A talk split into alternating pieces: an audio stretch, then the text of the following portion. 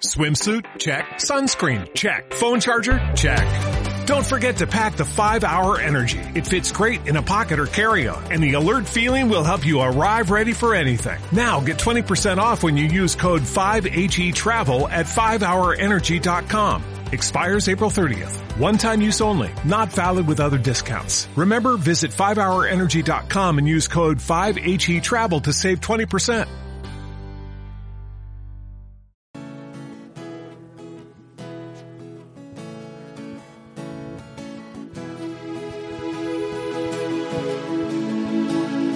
Amor mis pecados decide olvidar, lanzados al mar no los quiere contar, él siendo omnisciente olvida mi error. Mis faltas son muchas, su gracia es mayor. Gloria a Dios gracia es mayor. Sus misericordias son nuevas, son mis faltas son muchas, su gracia es mayor. Paciente me aguarda en mi desvía, un padre que tierno me llama al hogar, recibe al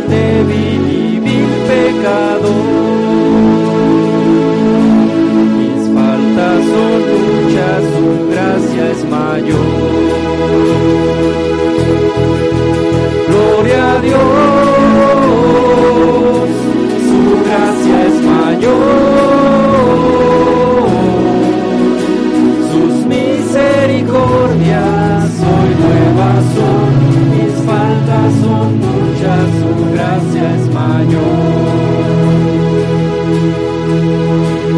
Qué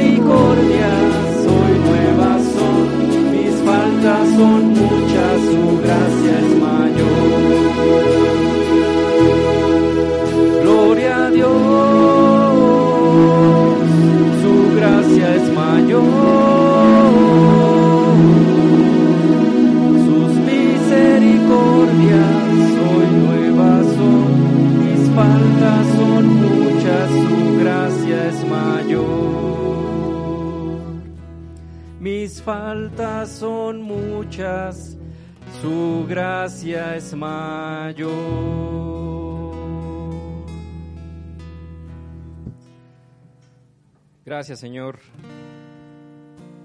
Y permítenos, Padre, también entender cuán grande eres tú, Señor. Saber, Padre, que en ti estamos completos, que nuestro corazón se llena de gozo, Señor, siempre al estar contigo. Y que nuestro deseo, nuestro corazón siempre sea, Señor, también estar al lado tuyo. Para ti, Señor, sea toda la gloria.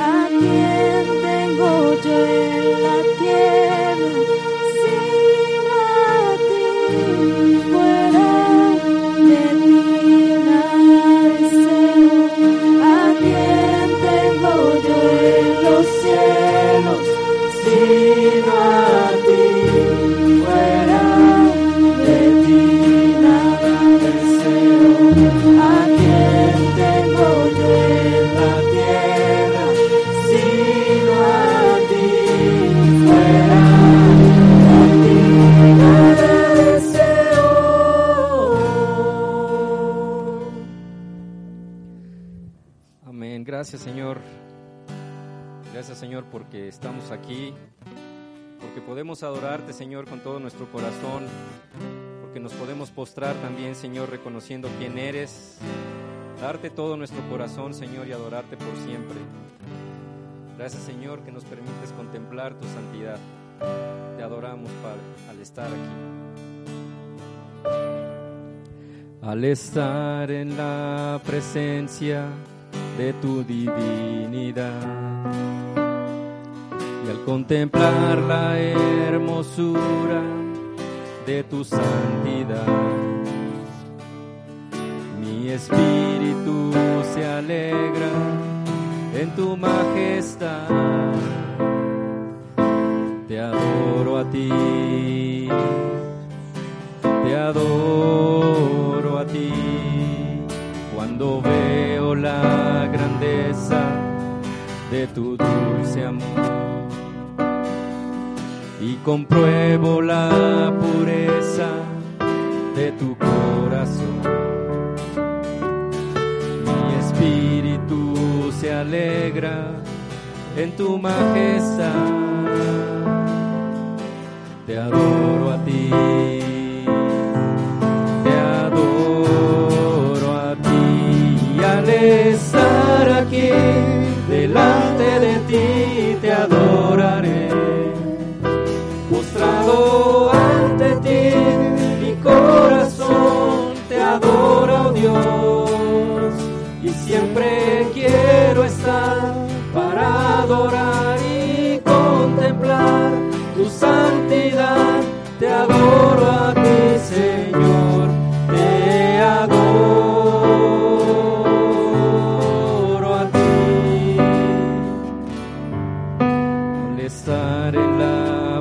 de tu divinidad y al comprar la hermosura de tu santidad. Mi espíritu se alegra en tu majestad. Te adoro a ti te adoro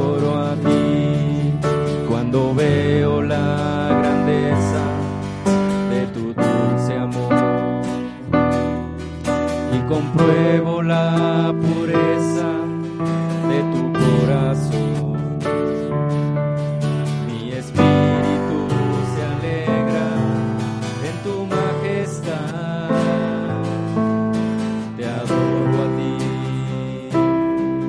te adoro a ti y al estar aquí delante de ti te adoraré postrado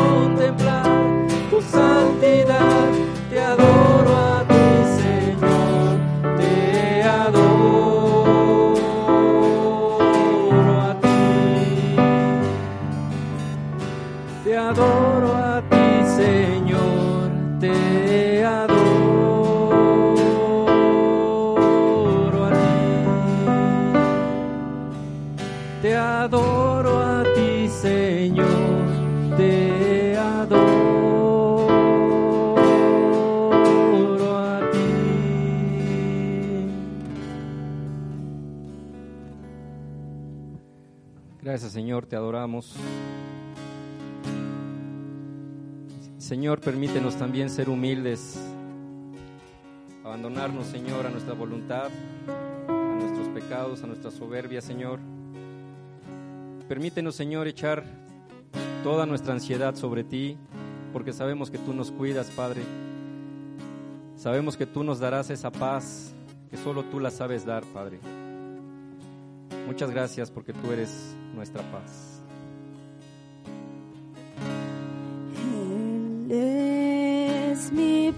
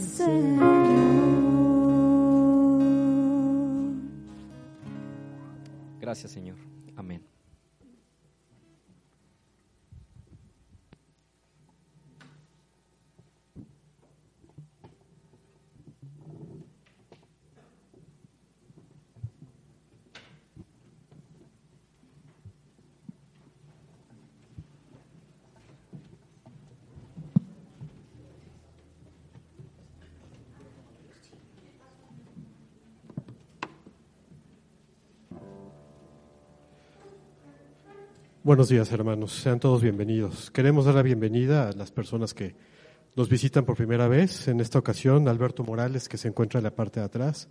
Te damos la bienvenida. Si quieres ponerte de pie, por favor. Y vamos a darle un aplauso, por favor.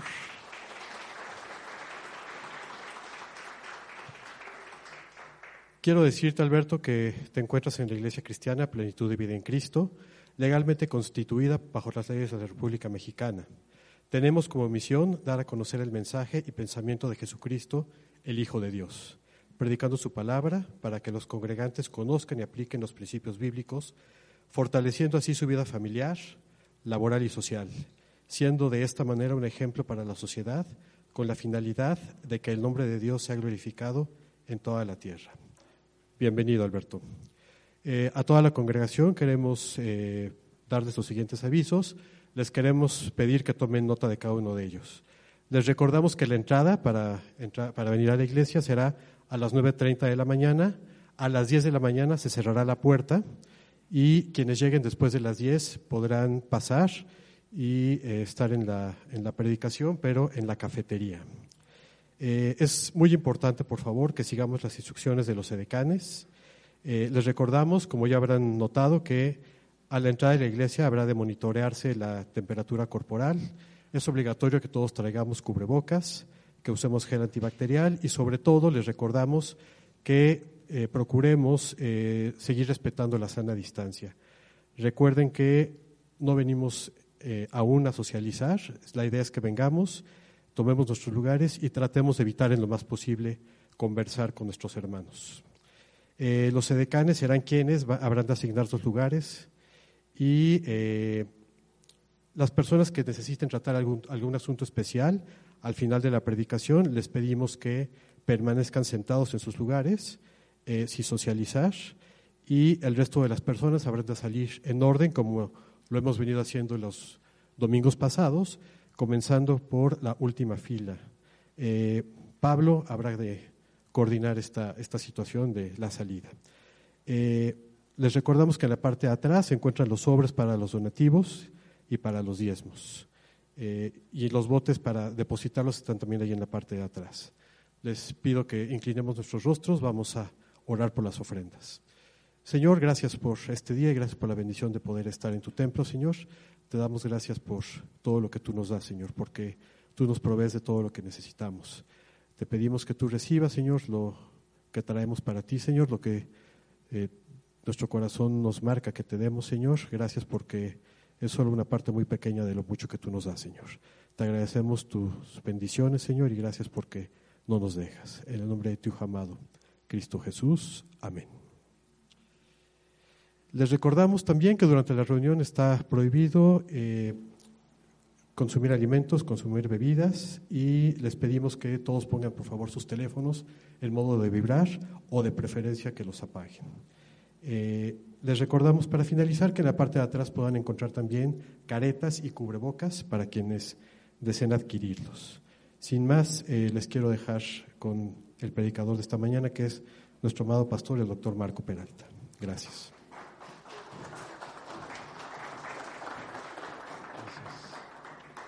Gracias, Oscar. Buenos días.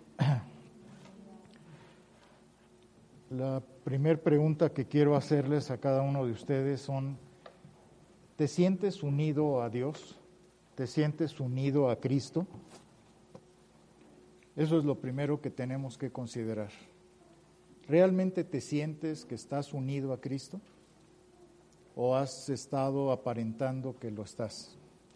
Porque hoy vivimos en un tiempo pues difícil, en donde la gente, a pesar de que estamos viviendo una pandemia, como que no toman en cuenta realmente este detalle, de decir, ¿realmente tengo conocimiento de quién es Dios?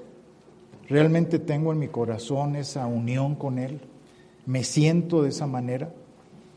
¿Y qué pasará con las personas que no conocen a Dios? Pues va a venir un problema fuerte porque el propósito de su vida no se concretó. Nunca van a saber cuál fue el propósito que Dios tenía para ellos.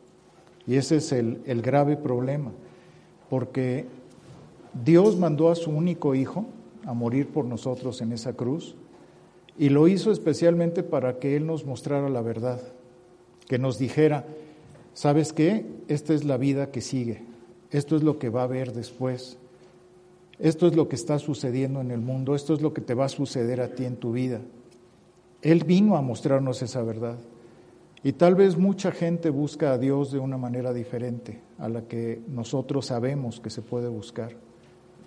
Quieren conocer, quieren saber a través de sesiones espiritistas o a través de manifestaciones espirituales raras o sobrenaturales. Y la realidad es que el conocimiento de Dios es muy diferente. Y yo quiero que hoy Dios hable a nuestras vidas, que hable a nuestros corazones para que realmente podamos tener ese entendimiento claro de cómo podemos estar unidos a Cristo y cómo podemos conocer realmente a Dios. Entonces acompáñenme por favor a orar.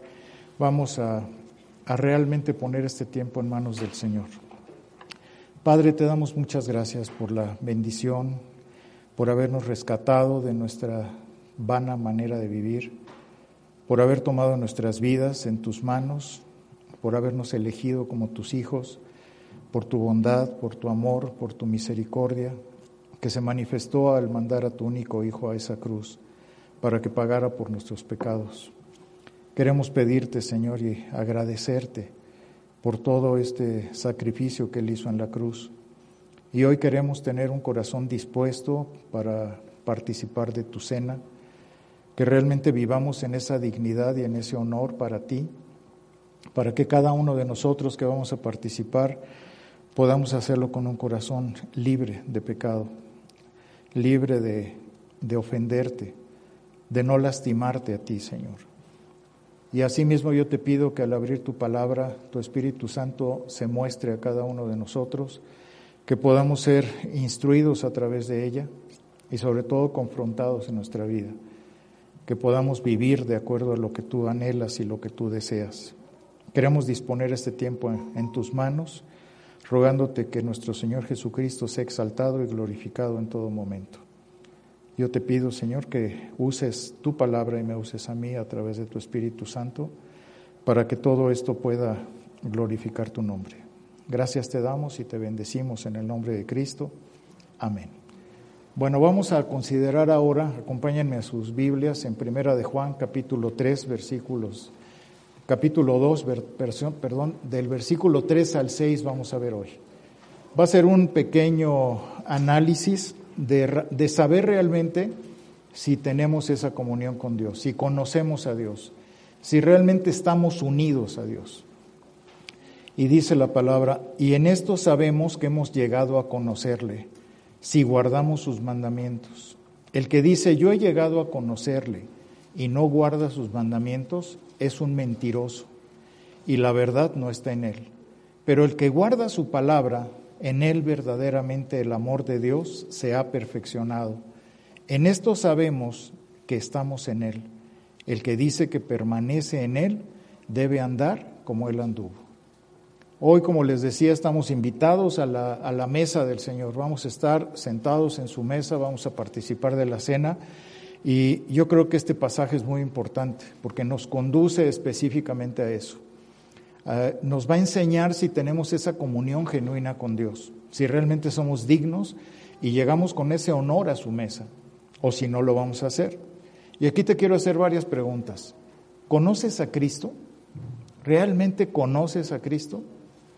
¿Estás unido o unida a ella? ¿Te sientes en esa unidad? ¿Sientes que, que realmente vives, vive Cristo dentro de ti? ¿O esto es ficticio? ¿Tienes una necesidad de ser obediente a los mandamientos de Dios? Para los que quieren y les gusta escribir, que qué bueno que lo hagan, les voy a dar el bosquejo para que ustedes puedan saber cómo vamos. La primera es conocer a Cristo. ¿Cómo, ¿Cómo vamos a saber si lo conocemos? Lo segundo es guardar su palabra y la tercera parte va a ser andar como Cristo. Entonces vamos a ver primeramente conocer a Cristo. Yo creo que no hay algo más bonito para el Señor cuando Él llega a su iglesia, generalmente, y obviamente ver a todas las personas que vienen con la Biblia en la mano. Qué hermoso es eso, ¿no? De que digan, ay, ahí van los cristianos. Qué triste es cuando ya nada más se maneja con celular. Qué bonito es cuando se abre la palabra, cuando se ve que viene uno caminando hacia la iglesia con su Biblia en la mano y que ya está desgastada la Biblia. Porque eso es lo más bonito de un cristiano. No traer nada más ahí el celular, ¿eso de qué? Mejor enseñamos que somos cristianos. Ahí empieza, empieza el, el- el verdaderamente ser, sentirnos orgullosos de lo que somos. Dice el versículo 3, y en esto sabemos que hemos llegado a conocerle si guardamos sus mandamientos. ¿Qué quiere decir conocer? Y aquí tenemos que ser muy, muy sinceros. Por ejemplo, les voy a poner un ejemplo muy claro. Que me- yo pensé en ese. Yo puedo decir que yo conozco al pastor John MacArthur. Puedo decir. Es más, yo estuve platicando con él en mi buen inglés y en su mal español también. No nos entendimos para nada, pero platicamos. Esa es la realidad. Él me hablaba en inglés, yo le contestaba en mi inglés, me contestaba él en su castellano y yo le contestaba en mi inglés. Y estuvimos platicando un buen rato. Algunos fueron testigos. No nos entendimos nada, pero platicamos. ¿Eso, eso querrá decir que yo lo conozco? Yo sé de él, pero no, no sé cuándo cuándo es su cumpleaños, no sé cuántos hijos tiene, no sé qué le gusta comer, no conozco sus gustos, no sé qué temperamento tendrá, trato de adivinar, pero no. O sea, no lo conozco. Sé de él, que es diferente. Y muchas personas pueden saber de Dios, pero no conocerlo. Porque la diferencia es esa. ¿Realmente conocemos a Dios? ¿Tenemos esa comunión con Él realmente? ¿Estamos unidos a Él? Y eso es lo que hace el cambio. Porque no es lo mismo saber de alguien que conocer a alguien. Tú puedes decir, pues yo conozco a fulanito y sé cómo es y sé qué hace y sé cómo piensa y sé lo que dice. Y ahí sí entras en esa comunión con esa persona, porque lo estudiaste, porque ya sabes cuáles son sus gustos, has platicado profundamente, has intimado con esa persona, pero no es lo mismo el saber de una persona nada más, es, es tener un conocimiento casual, que es muy diferente a tener esa, esa unión con Dios, esa comunión. Esto significa cuando, cuando Dios nos habla, cuando Dios nos muestra esto, Él nos enseña algo importante, la unión con Él. Cuando nosotros nacemos de nuevo, Cristo viene a vivir en nosotros.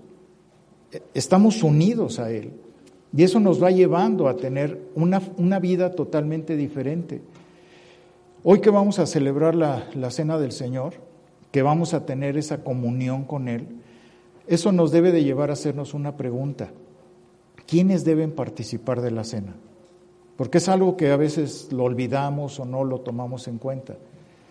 Y deben de, tomar la cena solamente aquellas personas que tengan una evidencia de que realmente nacieron de nuevo, que realmente tienen esa, que hicieron una profesión de fe que los llevó a bautizarse por obediencia, para querer tener esa unidad, porque ya dijeron, yo quiero obedecer a Cristo, yo quiero cumplir con esto.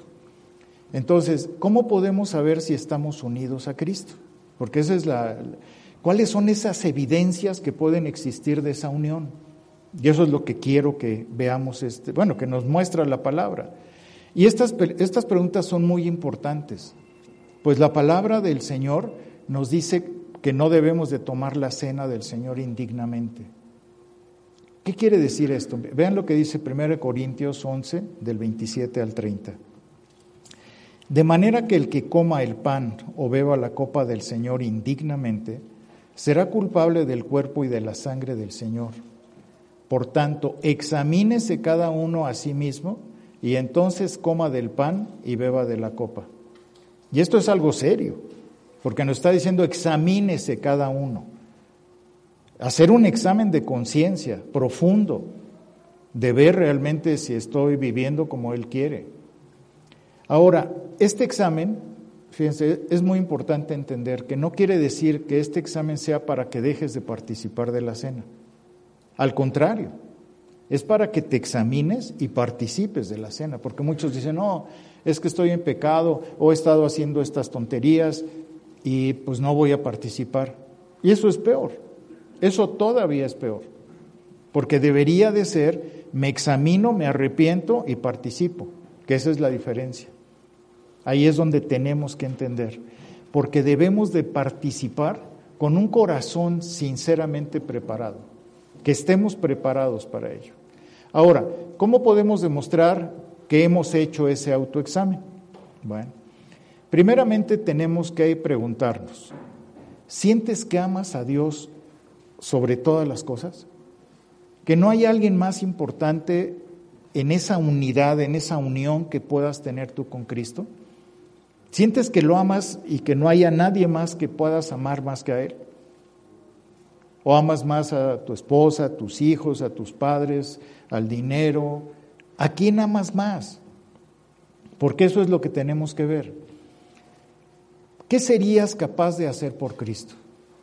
¿Serías capaz de, de, dejar de hacer eso que haces? ¿Eso que tanto te gusta? ¿Eso que tanto disfrutas? ¿Serías capaz de entregar eso por, por Él? Porque ese es el verdadero amor. Por eso dice, si guardaras mis mandamientos. ¿Realmente eres capaz de entregar lo que sea? De entregarte completamente a Él y decirle, nunca más vuelvo a hacer esto porque te ofende y te lastima? ¿Serías capaz? Ahí es donde estás demostrando si verdaderamente amas al Señor. Ahora fíjense, en el versículo 4 dice, el que dice, yo he llegado a conocerle y no guarda sus mandamientos, es un mentiroso y la verdad no está en él. Y aquí no está hablando de que es un mentiroso, porque está diciendo que sí y no lo, no lo hace.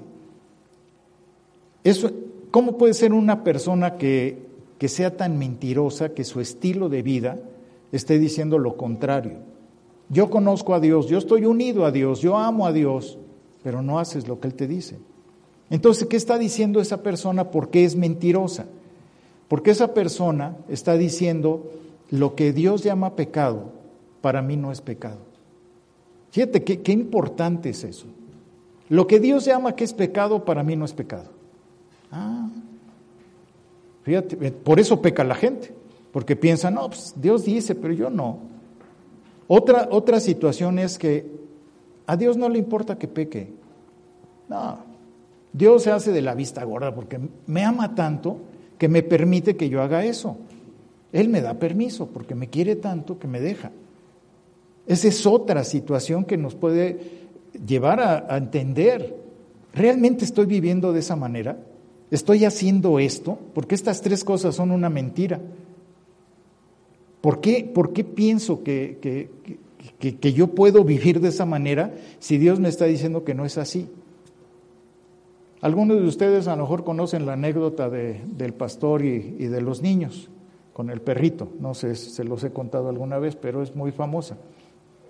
Estaban unos niños, estaban en un círculo y de repente pasó el pastor y vio que estaban unos niños ahí chiquitos, de cinco o seis años.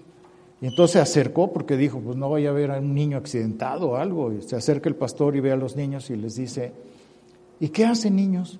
Y ven que en medio hay un perrito. Y entonces les dice, este, ¿por qué están haciendo? ¿Qué, qué hacen o qué? Estamos jugando a la mentira. ¿Cómo que a la mentira? Si el que diga la mentira más grande se queda con el perrito. Y entonces él les dice, yo cuando tenía su edad jamás pensé en decir una mentira. Y entonces todos los niños se quedan así asombrados y dicen, no, pues, y hasta que se atreve uno así le dice, ay pastor, usted se ha ganado al perrito. Pues sí, mentirosote, ¿verdad? Entonces ahí es donde nosotros debemos de ver y debemos de darnos cuenta que realmente estoy mintiéndole a Dios o cre creo que le puedo mentir a Dios. ¿Ustedes creen que a Dios le importa el pecado? Pues claro, si no, le importara el pecado, no hubiera mandado a su único hijo a morir en una cruz por nosotros. Hubiera dicho, no, hay que se la pasen pecando.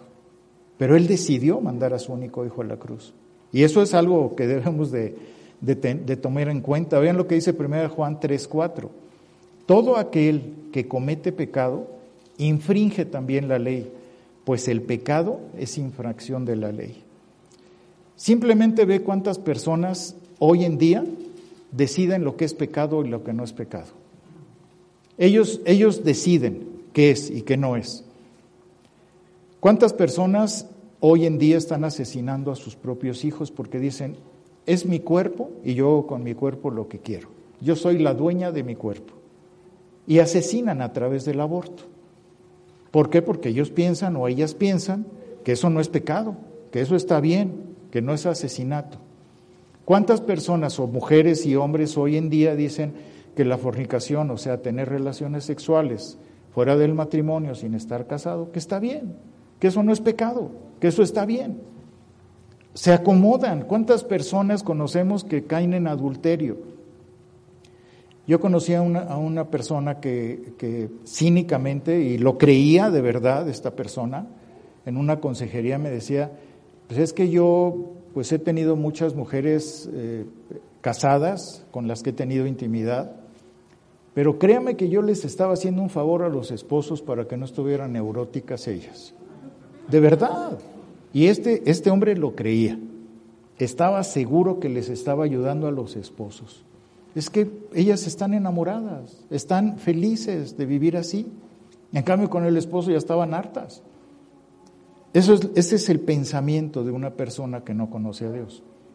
Obviamente, él decía que era cristiano, pero ¿cuántas veces ahorita estamos viendo en el mundo que copian todo lo que es el mundo? Por eso dice Romanos 12.2, no te conformes a este siglo, no, no te dejes moldear por el mundo. Porque hoy en día vemos que lo que hace la mano hace la atrás. Todo lo que hacen los estadounidenses lo copian aquí, porque es, es la parte de, del mundo y los estadounidenses todo lo que copia de Europa. Pero ese, esa es la copia que se está haciendo, en vez de tener una propia identidad como cristianos. Decir, yo soy cristiano, yo no tengo por qué hacer lo que hacen otros. Ahora, ¿quién definió el pecado y quién dijo, esto es pecado y esto no es? ¿Podrán los hombres definir qué es el pecado?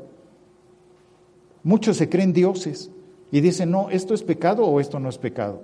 Entonces Dios no existe, Dios para ti no existe, porque tú eres el que, el que dice lo que tiene que ser pecado o no. Y aquí tenemos que ver algo que no podemos divorciar. Obediencia de conocimiento. Tienen que ir juntos siempre. Obediencia, conocimiento. Si tú tienes conocimiento de Dios, tienes que ser obediente forzosamente. Esta es una de las grandes diferencias del antiguo pacto. El antiguo pacto, por ejemplo, los judíos podían este, decir, pues yo me voy a circuncidar y voy a estar bajo el antiguo pacto. Yo ya soy judío porque ya me circuncidé. Pero eso no los hacía salvos. Hoy en día, la persona que entrega a través del nuevo pacto, que entrega su vida a Cristo, es un miembro de la familia de Dios, que es muy diferente. Estamos viendo dos conceptos diferentes. Esto es un sentido de pertenencia. ¿Tú le perteneces a Dios? ¿Realmente Cristo está dentro de ti? ¿Le perteneces a Él? Porque eso es lo que tenemos que ver. ¿O simplemente estás haciendo o sigues viviendo como tú quieres? Porque si Cristo vive dentro de ti, ya no puedes vivir igual. Ya no puedes ser lo mismo. Ya tienes que tener un cambio esto nos lleva a la segunda parte, a guardar su palabra. Vean lo que dice el versículo 5. Pero el que guarda su palabra, en él verdaderamente el amor de Dios se ha perfeccionado. En esto sabemos que estamos en él. Esto no sé si alguna vez lo han contemplado profundamente, que, que hayan visto realmente lo que está hablando aquí. Dice, en esto sabemos que estamos en él. Los mandamientos que Cristo obedeció ahora están escritos en nuestros corazones. Todo lo que Él, lo que él puso a través de esos hombres a los que inspiró para que lo escribieran, ahora están escritas en nuestro corazón. Entonces ahí es donde debemos de comprender esta verdad que es muy profunda. ¿Cristo realmente mora en ti? ¿Está dentro de ti? Porque si es así, ese Cristo que obedecía a su Padre en todo, ¿será el mismo que está dentro de ti? Ese Cristo que, que, que, era obediente completamente, que fue hasta la cruz a vivir y a morir por ella, ¿es el mismo Cristo que habita en ti? Porque si es el mismo, te tiene que llevar forzosamente a la obediencia. No hay otra, a menos que no sea el mismo Cristo. ¿Se dan cuenta? Esto es profundísimo. Porque cuando lo entendemos decimos, Cristo está habitando en mí, por eso yo ya no puedo hacer esto. Ya no puedo hacer aquello, ya no, ya no soy capaz de hacerlo, porque Cristo está habitando en mí. Por eso les digo, ¿estás unido a Cristo? Si estás unido a Cristo, forzosamente te tiene que pasar eso. Ya no puedes seguir haciendo lo mismo. Eres incapaz. Vean lo que dice Jeremías capítulo 31, versículo 31 al 33. Esto fue una promesa, fue una profecía de parte del Señor para cada uno de nosotros. He aquí, vienen días, declara el Señor, en que haré con la casa de Israel y con la casa de Judá un nuevo pacto. No como el pacto que hice con sus padres el día que los tomé de la mano para sacarlos de la tierra de Egipto. Mi pacto que ellos rompieron, aunque fui un esposo para ellos, declara el Señor, porque este es el pacto que haré con la casa de Israel después de aquellos días, declara el Señor. Pondré mi ley dentro de ellos y sobre sus corazones la escribiré. Y yo seré su Dios y ellos serán mi pueblo. Esto, esto que te muestra, que si Cristo está habitando dentro de ti, esto nos lleva a una obediencia, nos lleva a ser verdaderamente obedientes, a tener una comunión profunda con Dios porque estamos entendiendo, estamos comprendiendo que hemos sido regenerados que nuestro espíritu, nuestra alma, nuestro cuerpo, todo ha sido cambiado por Él. Que ya no, ya no pueden gobernar mis instintos, mis pensamientos, mis sentimientos, mis decisiones, son llevadas ahora por Cristo, a pesar de, a pesar de mí mismo. ¿Te está pasando eso? Porque es absolutamente imposible conocer a Dios y no cumplir con sus mandamientos. Ese es el examen de conciencia que debes de hacer en tu vida. Es imposible. ¿Por qué? Por una razón. Él nos creó con un propósito. ¿Cuál es el propósito por el cual Él nos creó? Para, para que hiciéramos exactamente, que, que nos pasara eso que nos pasó un día, que nos hizo un llamado el Señor a nuestras vidas y que nos dijo, yo quiero que te entregues a mí, yo quiero que me entregues tu vida, tu corazón, que me entregues todo lo que eres tú. Y en ese momento vino un cambio en nosotros. Nos unimos, Él se unió a nosotros, habita en nuestro corazón, sus leyes están dentro de nosotros. Entonces ahí es donde viene ese cambio profundo en nuestra vida. ¿Qué pasa cuando haces una proclamación falsa? Cuando tú haces una profesión de fe seguido nada más por las emociones que dice, sí, yo ya recibí a Cristo, ya le entregué mi vida, pero fue falsa, que no fue real, que nada más te estás engañando a ti mismo. ¿Qué es lo que sucede? ¿Cómo, cómo podemos saber que sí fue verdadero o que fue falso? A través de la obediencia, simplemente. Yo veo, por ejemplo, este, cuando platico con la gente, me dicen, no, es que eh, pequé y, y, me duele haber pecado y ya no quiero volverlo a hacer, pero me está doliendo porque lastimé a Dios. Eso es, eso es que naciste de nuevo. Cuando no hay dolor, cuando no te importa, es que no has nacido de nuevo. Y deberías de estar sumamente angustiado o angustiada, porque no has nacido de nuevo, porque no te duele, porque no te conmueve el lastimar el corazón de Dios. Dice Mateo capítulo 7, versículo 21, no todo el que me dice Señor, Señor, entrará en el reino de los cielos, sino el que hace la voluntad de mi Padre que está en los cielos. ¿Cuántos de ustedes conocen a Norman Vincent Peale? Es, muy famoso, fue muy famoso hace muchos años. A lo mejor muchos de ustedes no lo conocen. Él escribió varios libros que no son recomendables, no se los recomiendo para nada, que se llama El poder del pensamiento tenaz. A mí me tocó leerlo hace muchos años, pero son totalmente contrarios, ¿eh? no, no los lean. Pero era un buen cristiano este hombre. Incluso hay una calle ahí en, en Nueva York eh, que así se llama. Porque fue muy famoso en los 50, 60 este hombre. Y fue muy famoso su libro este del poder del pensamiento en 1990 por ahí. Pero no es recomendable, les aclaro. Pero este hombre puso una anécdota que me gusta mucho. Dice que una vez, pues él cuando era niño, ya medio adolescente, dijo, pues voy a, yo quiero saber qué se siente fumar puro. Y entonces dice que se robó un puro y se, lo, y se fue al patio de atrás de su casa. Y que de repente estaba empezando a fumar el puro cuando vio que venía su papá. Y entonces lo que hizo fue ponerse el puro atrás. Y que vio que venía el papá y dijo, ay Dios santo. Y entonces que el papá y él empezaron a platicar y, y él no sabía cómo, cómo hacerle para sacarle plática al papá y, distraerlo, ¿no? Y que entonces él le dijo, este, ah, que vio un- una cosa ahí de que iba a ir un circo y le dijo, oye papá, va a venir el circo, este, déjame ir, no, por favor, déjame ir.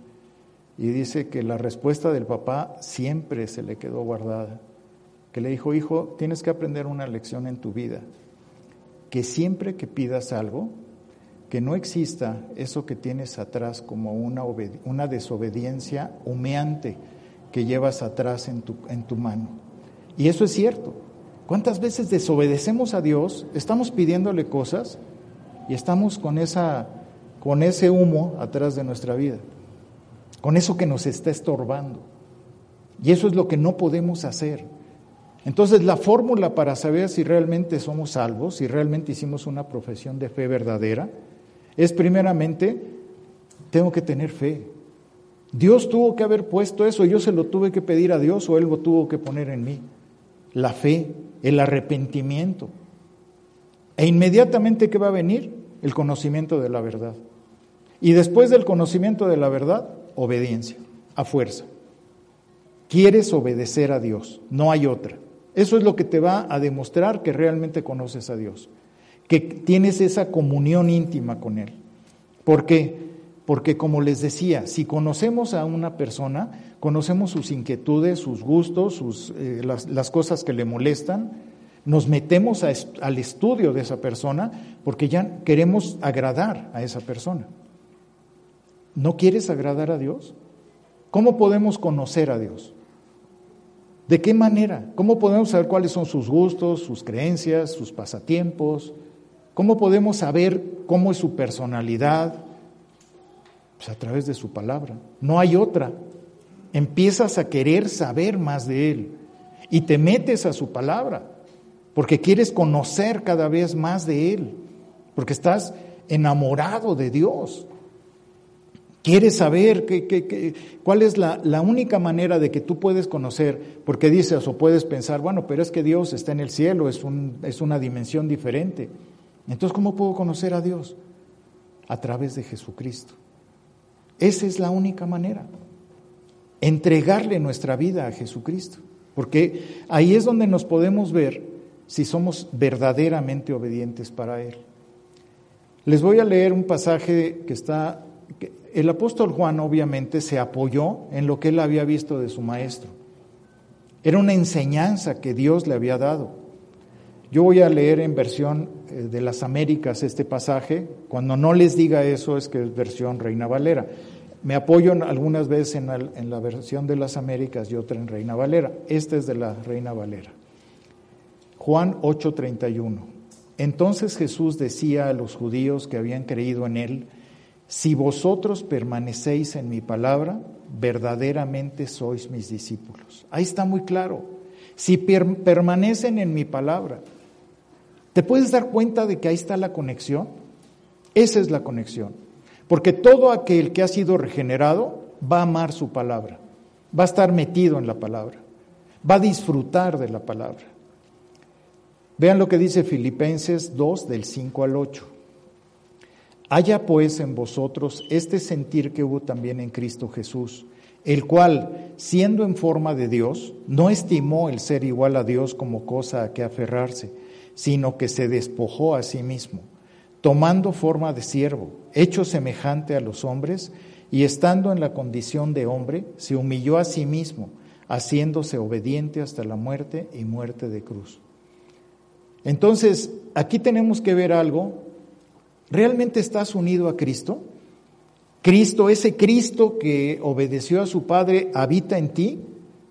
Entonces, forzosamente tienes que estar en humildad. Ese soberbio que habitaba en ti ya no puede existir. Si realmente, porque Cristo es humilde, sean mansos y humildes como yo. Él demostró su humildad. ¿Tú estás todavía con esa soberbia? ¿Todavía vives con ello? Esa es una de las características de Cristo, humildad. Ahora, Cristo siempre hizo el bien, siempre fue bondadoso, fue misericordioso. ¿Tú actúas de esa manera? ¿O todavía te gusta hacer maldades? El apóstol también nos enseña otra, el apóstol Pablo nos enseña otra característica de Cristo. Vean Efesios 5, 21. Maridos, amen a sus mujeres, así como Cristo amó a la iglesia y se entregó a sí mismo por ella. ¿Tú amas a la esposa de Cristo? ¿Amas profundamente a su iglesia? Si es así, ¿por qué criticas? Si es así, ¿por qué vas en contra de las autoridades? Si es así, ¿por qué estás haciendo chisme y chisme y chisme en contra de tu iglesia? Es la iglesia de Cristo, es su esposa.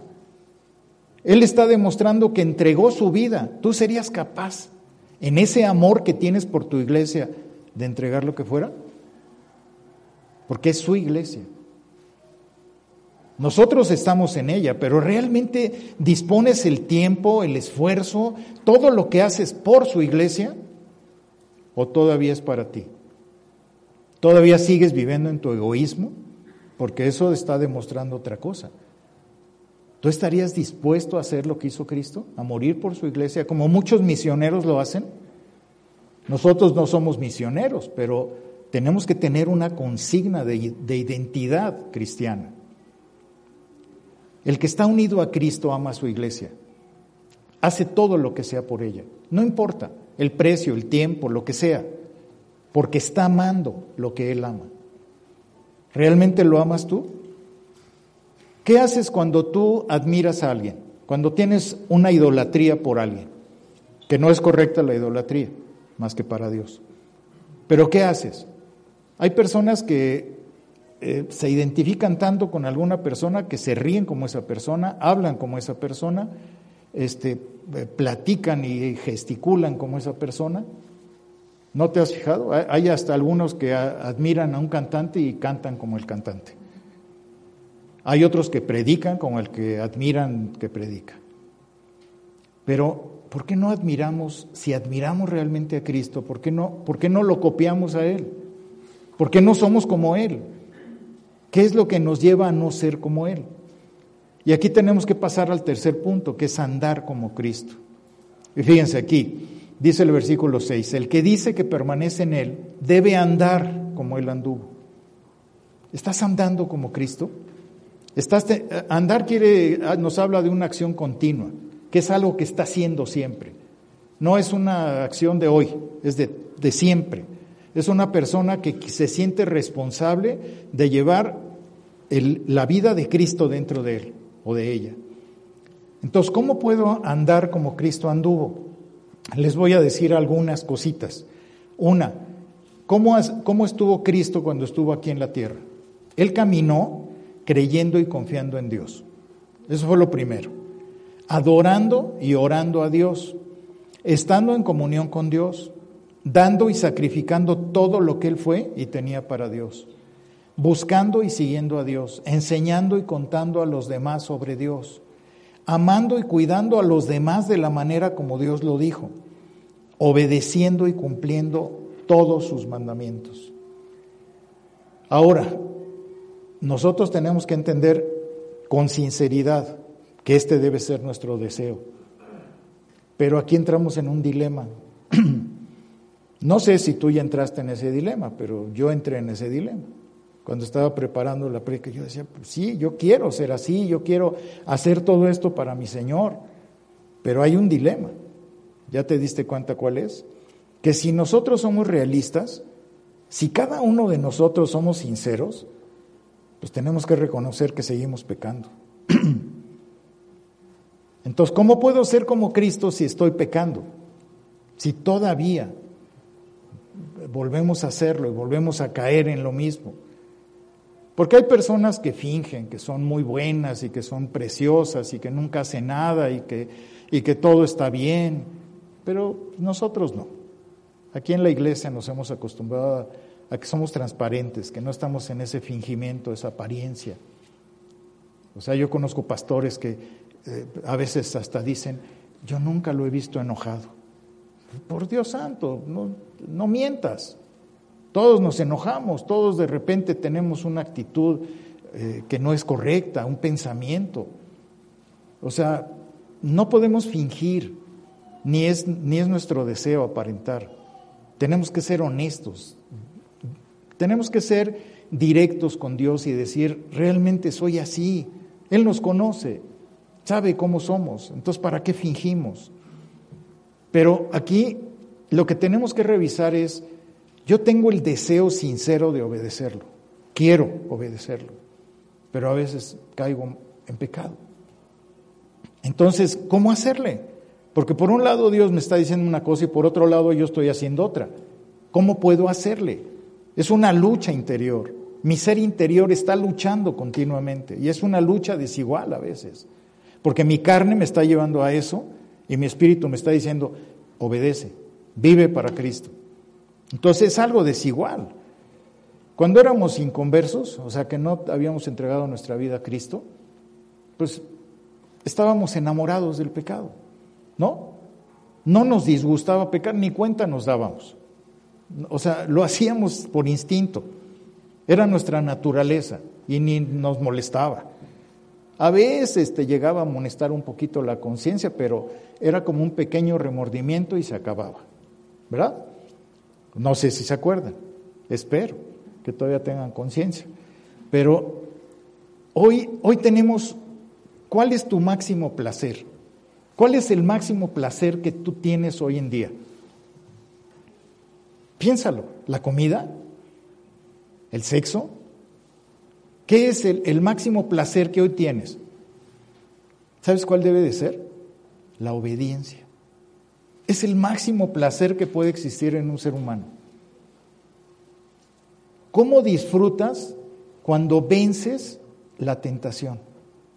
Que dices, ay, lo logré. Eso que iba a mirar no lo miré. Eso que iba a decir no lo dije. Ay, qué rico se siente. Es un placer. Es un placer cuando dices, logré obedecer a Dios. No me ganó. No me venció la tentación. Y sientes ese placer, lo disfrutas plenamente. ¿Te ha pasado? Es delicioso. Es un placer que antes no podíamos ni imaginarnos, que antes ni pensábamos en ello. Pero hoy ese es el placer de nuestra vida, obedecer. Porque lo logramos, conseguimos eso que antes ni hubiéramos pensado en hacerlo. Ahora disfrutamos del placer de la obediencia, pero ¿por qué? Porque eso nos está demostrando que verdaderamente estamos unidos a Cristo. Esa es la demostración. Cuando, cuando deseamos, cuando estamos ávidos verdaderamente de obedecer y que se siente ese placer interno. Vean lo que dice Efesios 4:30 y no contristéis al Espíritu Santo de Dios, con el cual fuisteis sellados para el día de la redención. Hoy en día nos duele tremendamente entristecer a Dios, entristecer a ese ser que habita en nosotros, el que vive dentro de nosotros. Pero aquí hay que tener cuidado, mucho cuidado, porque hay algunos hermanitos que dicen, no, pues como ya sé que voy a pecar, pues ya me suelto la greña. Bueno, los que pueden, pero Eso, eso tampoco es así. Es simplemente voy a ser obediente, porque esa es mi lucha. Yo sé que no voy a llegar a ser perfecto, pero sigo luchando. El mismo apóstol Pablo describe esta lucha ahí en Romanos capítulo 7, versículo 15 al 18. Les voy a leer la, la- la versión de las Américas. Fíjense la honestidad de este, de este apóstol. Porque lo que hago no lo entiendo. Porque no practico lo que quiero hacer, sino lo que aborrezco, eso hago. Y si lo que no quiero hacer, eso hago, estoy de acuerdo con la ley, reconociendo que es buena.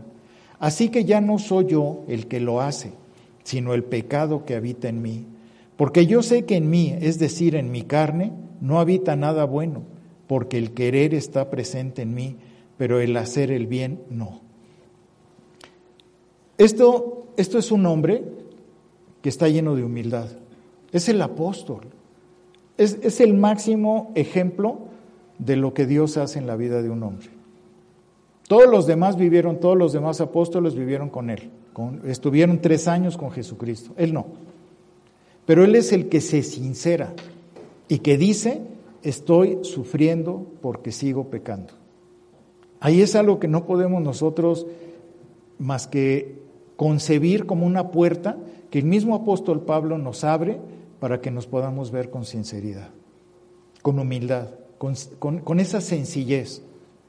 Que no sigamos fingiendo o aparentando que somos lo máximo, sino que nos veamos como somos. Y que a través de ver que estoy mal, yo pido ayuda. Porque a veces la necesitamos. A veces pensamos, no, yo ya, ¿para qué? No tiene caso. Y ahí es cuando necesitamos pedir ayuda, cuando eres sincero con Dios. Ahí mismo en Gálatas capítulo 2, versículo 20 dice, con Cristo estoy juntamente crucificado y ya no vivo yo, mas vive Cristo en mí. Y lo que hago vivo, lo que ahora vivo en la carne, lo vivo en la fe del Hijo de Dios, el cual me amó y se entregó a sí mismo por mí. Si ustedes se dan cuenta, aquí hay otro conflicto fuerte. Por un lado me dice que estoy crucificado con Cristo y por otro lado dice que voy a seguir pecando. ¿Por qué? ¿Habita Cristo en mí o habita el pecado? No sé si a ustedes les conflictúa, pero a mí sí. Porque o habita Cristo dentro de mi corazón o está habitando el pecado. ¿Quién habita? ¿Quién es el que está dentro? Y la respuesta es ambos, los dos. Parece increíble, pero es así. Porque esas dos partes, esa oposición que es tan fuerte, está metida ahí en nosotros. Vean lo que dice Romanos 7, de 19 al 25. Les vuelvo a leer en la versión de las Américas. Pues no hago el bien que deseo, sino el mal que no quiero, eso practico. Y si lo que no quiero hacer, eso hago, ya no soy yo el que lo hace, sino el pecado que habita en mí. Así que queriendo yo hacer el bien, hallo la ley de que el mal está presente en mí. Porque en el hombre interior me deleito con la ley de Dios, pero veo otra ley en los miembros de mi cuerpo que hace guerra contra la ley de mi mente y me hace prisionero de la ley del pecado que está en mis miembros. Miserable de mí, ¿quién me libertará de este cuerpo de muerte? Gracias a Dios por Jesucristo, Señor nuestro. Así que yo mismo, por un lado, con la mente sirvo a la ley de Dios, pero por el otro, con la carne, a la ley del pecado. Esto no es el clamor de un hipócrita, es el clamor de un hombre que está desesperado, por eso dice, miserable de mí, porque duele, provoca mucho dolor lastimar el corazón de Dios. Yo espero que cada uno de ustedes haya sentido eso, que haya sentido ese dolor. ¿Y saben por qué les digo lo espero? Porque es una señal de vida, de vida espiritual. Si tú has sentido eso, es que Cristo está dentro de ti. Si no lo has sentido, si no te interesa, preocúpate, porque hay un calorcito cercano a ti. Entonces hay que tener cuidado. Pero aquí es donde tenemos nosotros que ver eh, lo que yo considero como que a veces nos puede llegar a pasar. lo que se llama parálisis espiritual. ¿Saben qué significa eso? ¿Qué es la parálisis espiritual? Les voy a poner un ejemplo muy claro. Muchos de ustedes saben que a mí me, pues jugué muchos años tenis, me gusta muchísimo, pero pues tanto brinco ya me echó a perder las rodillas. 40 años de estar brincando ya se amolaron. Y eso desafortunadamente, muchas gracias. Desafortunadamente pues ya no puedo seguir jugando. Entonces cuando yo veo los partidos de tenis, ¡ay! ¿Cómo se me antoja poder hacerlo? Pero pues estoy imposibilitado por mis lesiones físicas. Pero yo lo deseo. Y yo creo que eso es exactamente lo mismo que nos pasa a los cristianos. Deseamos obedecer, pero estamos limitados por el pecado. Es exactamente lo mismo. Como yo estoy limitado, ya no puedo jugar, lo deseo, pero no puedo hacerlo. Y eso mismo nos pasa con el pecado. Queremos obedecer con todo nuestro corazón. Ese es un verdadero cristiano. El que lucha, el que sabe que está en medio de una lucha, pero que sabe que puede llegar a vencer. Los cristianos debemos obedecer a Dios y deseamos hacerlo, pero vamos a fallar de todos modos y tenemos que estar conscientes de ello. A veces le decimos a las personas, pero estás enojado. No, yo no me enojo. Oye, ¿estás triste? No, yo, yo estoy bien. Oye, pero te veo que traes cara de amargura. No, hombre, estoy feliz. O sea, ¿qué, ganamos con fingir, con aparentar lo que no somos? Y es por eso, porque se ha dado desafortunadamente en el medio cristiano el, el, decir yo tengo que aparentar que soy perfecto, tengo que aparentar que soy muy bueno. Y, y se nos olvida que somos somos personas, somos humanos. Somos cristianos, Cristo habita en nosotros, pero no este gracias. Muchas gracias. Tenemos que obedecer, pero no lo vamos a hacer de manera perfecta. Vean lo que dice Filipenses 3 del 12 al 14. No que lo haya alcanzado ya, ni que ya sea perfecto, sino que prosigo por ver si logro asir aquello para lo cual también fui asido por Cristo Jesús. Hermanos, yo mismo no pretendo haberlo ya alcanzado, pero una cosa hago, olvidando ciertamente lo que queda atrás y extendiéndome a lo que está adelante. Prosigo a la meta, al premio del supremo llamamiento de Dios en Cristo Jesús. Aquí el apóstol Pablo sabe que no ha llegado a la meta. No, no, todavía no, pero Él desea seguir corriendo. Y ese debe ser el deseo de cada uno de nosotros. No hemos llegado a la meta. A la meta vamos a llegar cuando estemos en la presencia del Señor, porque ahí nuestro cuerpo será glorificado y la lucha acabará. Pero mientras estemos en este cuerpo, nuestra lucha va a continuar. Pero debemos de continuar hacia la meta. No es de que ya, te, ya, ya me rendí, no, ya, aquí abandono la carrera porque ya no puedo. No, es sigo, a pesar de que me caiga, a pesar de los obstáculos, a pesar de lo que sea, porque por eso es andar como Él anduvo. Cristo estuvo todo el tiempo, todo el tiempo. Y puedes decir, no, pero es que Él era Dios. Claro, pero también tenía un cuerpo humano. Y luchó. Y, y vemos al apóstol Pablo luchando por eso Él dice, yo sé que no he llegado a la meta, pero mi intención es llegar. Y que la intención de cada uno de nosotros sea llegar. Que no sea que nos quedemos en medio. ¿Cuántas personas empiezan un maratón y cuántos llegan a la meta? Nuestra vida es un maratón, un maratón cristiano. Y ahí es donde tenemos que ver que cuando las personas dicen que ya son perfectas, y que fingen ser perfectas? ¿A cuántos de nosotros que hemos conocido personas así en nuestra vida cristiana nos debilita? Porque decimos, ay, yo sigo siendo bien imperfecto y veo a este que está bien perfectote y digo, no, pues, estoy bien mal yo.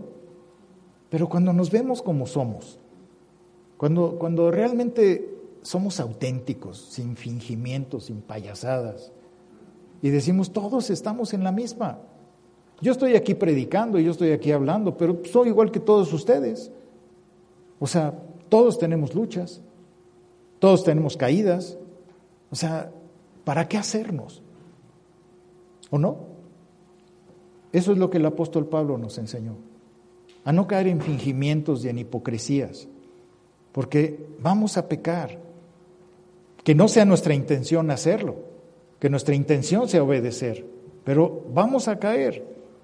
Y esa es la diferencia, que mi intención, mi deseo sea completamente obedecer a Cristo, todo el tiempo, con todas mis fuerzas. Y si caigo, tener la honestidad para levantarme. La diferencia es esa, tener un deseo sincero. Vean lo que dijo el Señor Jesucristo en Juan 4, 34. Jesús les dijo, mi comida es que se haga la voluntad del que me envió y que acabe su obra. Esto significa que Cristo fue un hijo obediente. Él siempre quiso hacer la voluntad del Padre. ¿Tú tienes el deseo de ser cada vez más como Cristo? y menos como tú, porque ese debe ser el deseo, que cada vez seas menos como tú, que seas más como Cristo. ¿El pecado para ti todavía es seductor? Piensa en eso. Si, si nadie se fuera a dar cuenta de que vas a hacer algo pecaminoso, que nadie lo pudiera saber, ¿lo harías? Piénsalo. Lo que has pensado, lo que estás pensando ahorita, exactamente eso. Eso. ¿Lo harías? Que nadie supera. Y ahí es donde puedes ver cómo está tu corazón. Si realmente quieres ser como Cristo. Si todavía está esa duda en tu corazón, si todavía están esos pensamientos, esas inclinaciones, algo hay. Algo hay ahí. Y eso es lo que tienes que entregar. Eso es lo que tenemos que decirle al Señor. Yo no sé si aquí en este momento a lo mejor han venido a la iglesia varias personas, a lo mejor este, han estado viniendo mucho tiempo, o es la primera vez que vienen, y si es así, bienvenidos. A lo mejor no has tenido un encuentro personal con Cristo, a lo mejor no te has querido divorciar del pecado, y hoy es el día que Cristo te está diciendo, entrégame tu vida. ¿Realmente te está pidiendo eso Dios? Y si tú reniegas de eso y desprecias a Dios, estás dejando la oportunidad de toda tu vida.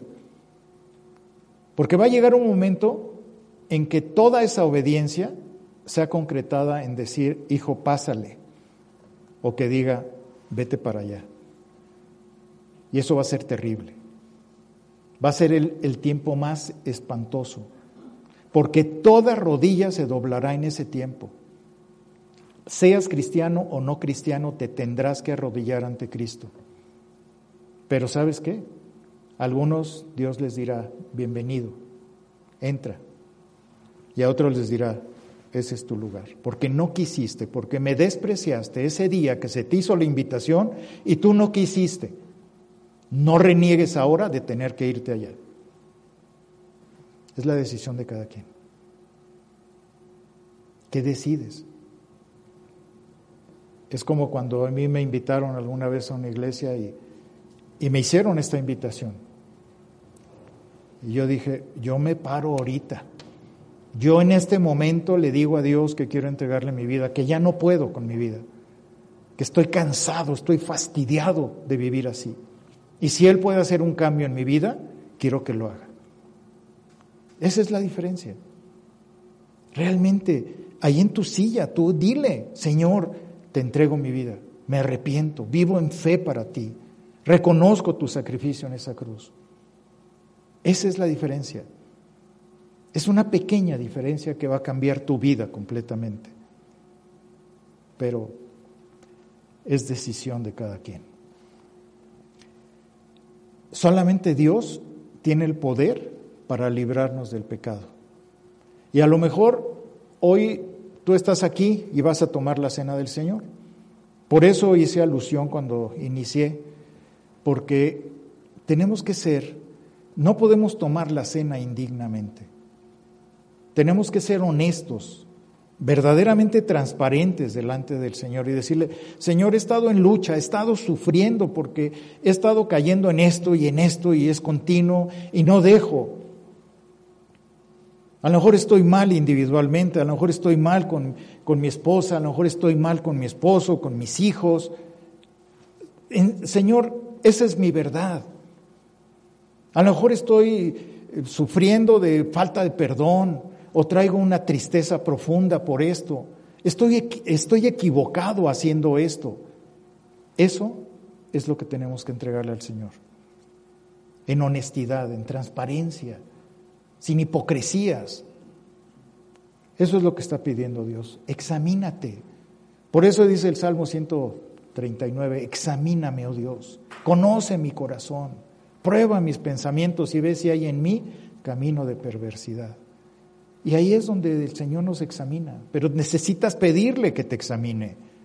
Necesitas tener la honestidad y la transparencia para decir, ayúdenme, hermanos en Cristo necesito ayuda. Dios es, es lo que quiere, que te examines. Que te examines no para que no, no tomes la cena, sino que te examines para tomarla. Entonces, yo les pido que tomen un minuto para reflexionar. Cierren sus ojos y reflexionen profundamente con el Señor.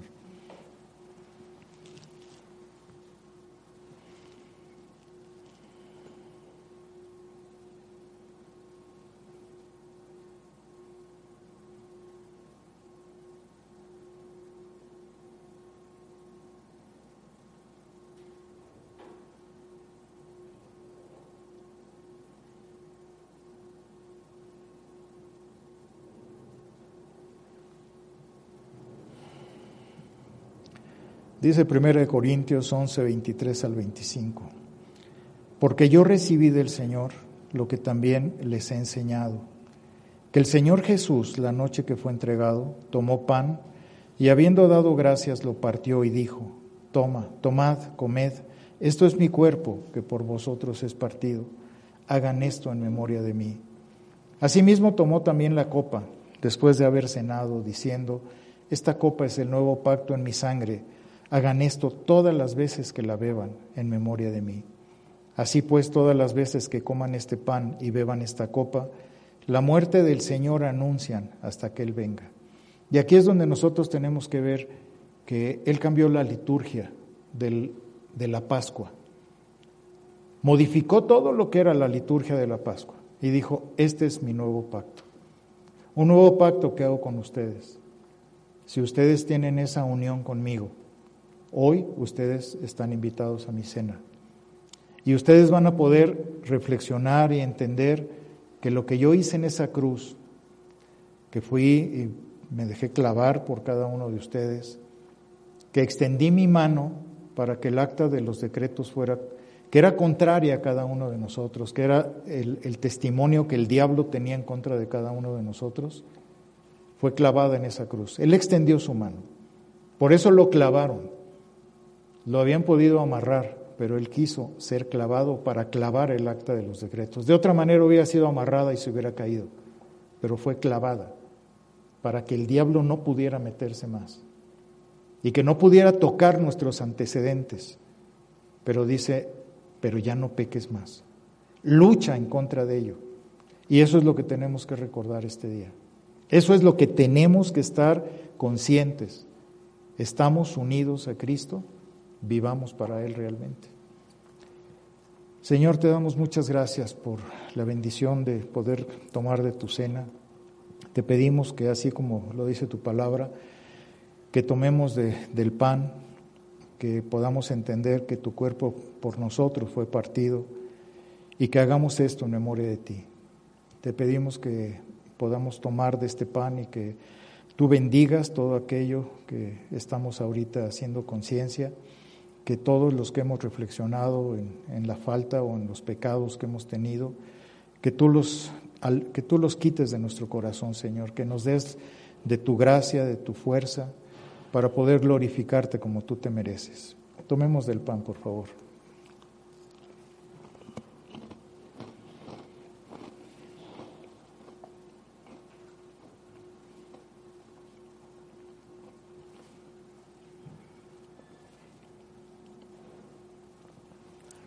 De la misma manera, Señor, te agradecemos por haber derramado hasta la última gota de tu sangre en esa cruz, que todo lo hiciste por ese amor sacrificial, sacrificial que tú hiciste hacia nosotros, que tú tuviste a bien el, el querer morir, el querer ir a, ir, ir a esa cruz, que tuviste en tu corazón el sacrificarte por cada uno de nosotros y que jamás debemos de olvidarnos de ello. Que gracias a ese nuevo pacto que tú inauguraste ese día, hoy podemos nosotros participar. Que nunca se nos olvide que derramaste hasta la última gota de tu sangre por cada uno de nosotros y que eso nos ha unido contigo. Tomemos del jugo, por favor.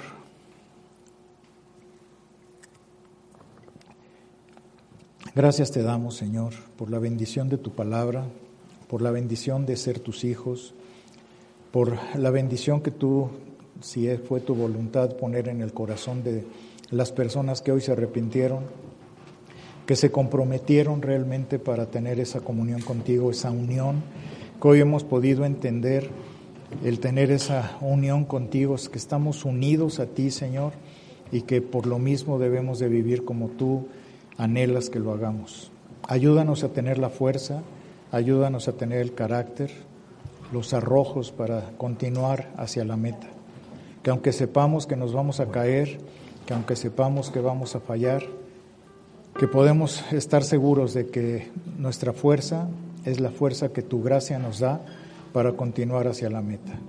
Te damos gracias y te bendecimos por todo esto, dándote la honra, la gloria y la alabanza para ti. En el nombre de Cristo te agradecemos. Amén.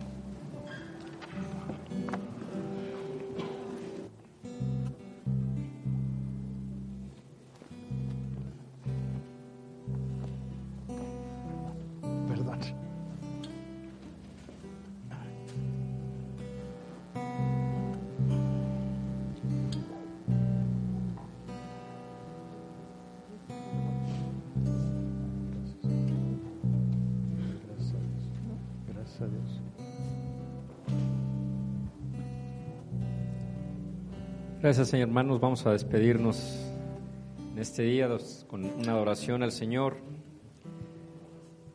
Vamos a adorarlo, vamos a adorarlo hoy, vamos a adorarlo mañana, cada uno de nuestros días, Señor. En cada momento que nuestro corazón esté dispuesto a adorarte y a seguirte, Padre. Permítenos, Señor, también deleitarnos en tu presencia. Que nuestro deseo, Señor, también sea amarte y glorificarte cada día. Queremos estar a tus pies, Padre, rendidos y que siempre, Señor, nuestro corazón esté dispuesto a ti.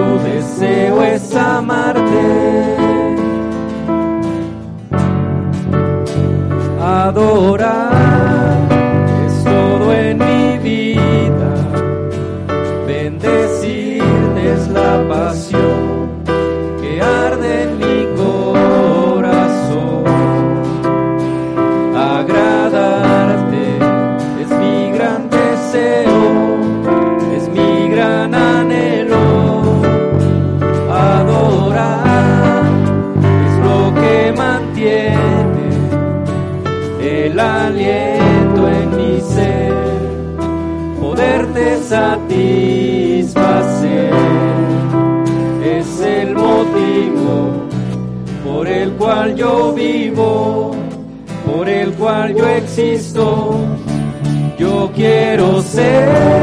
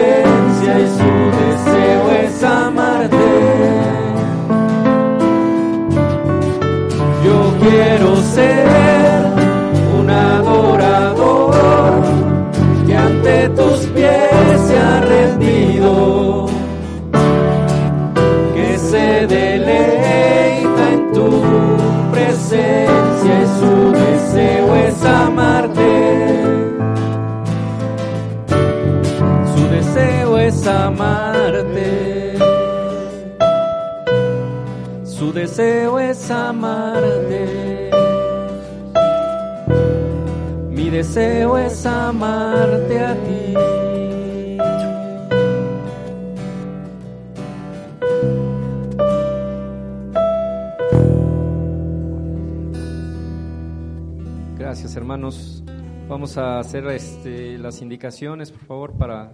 En Sherwin Williams somos tu compa, tu pana, tu socio, pero sobre todo somos tu aliado, con más de 6.000 representantes para atenderte en tu idioma y beneficios para contratistas que encontrarás en aliadopro.com. En Sherwin Williams somos el aliado del PRO.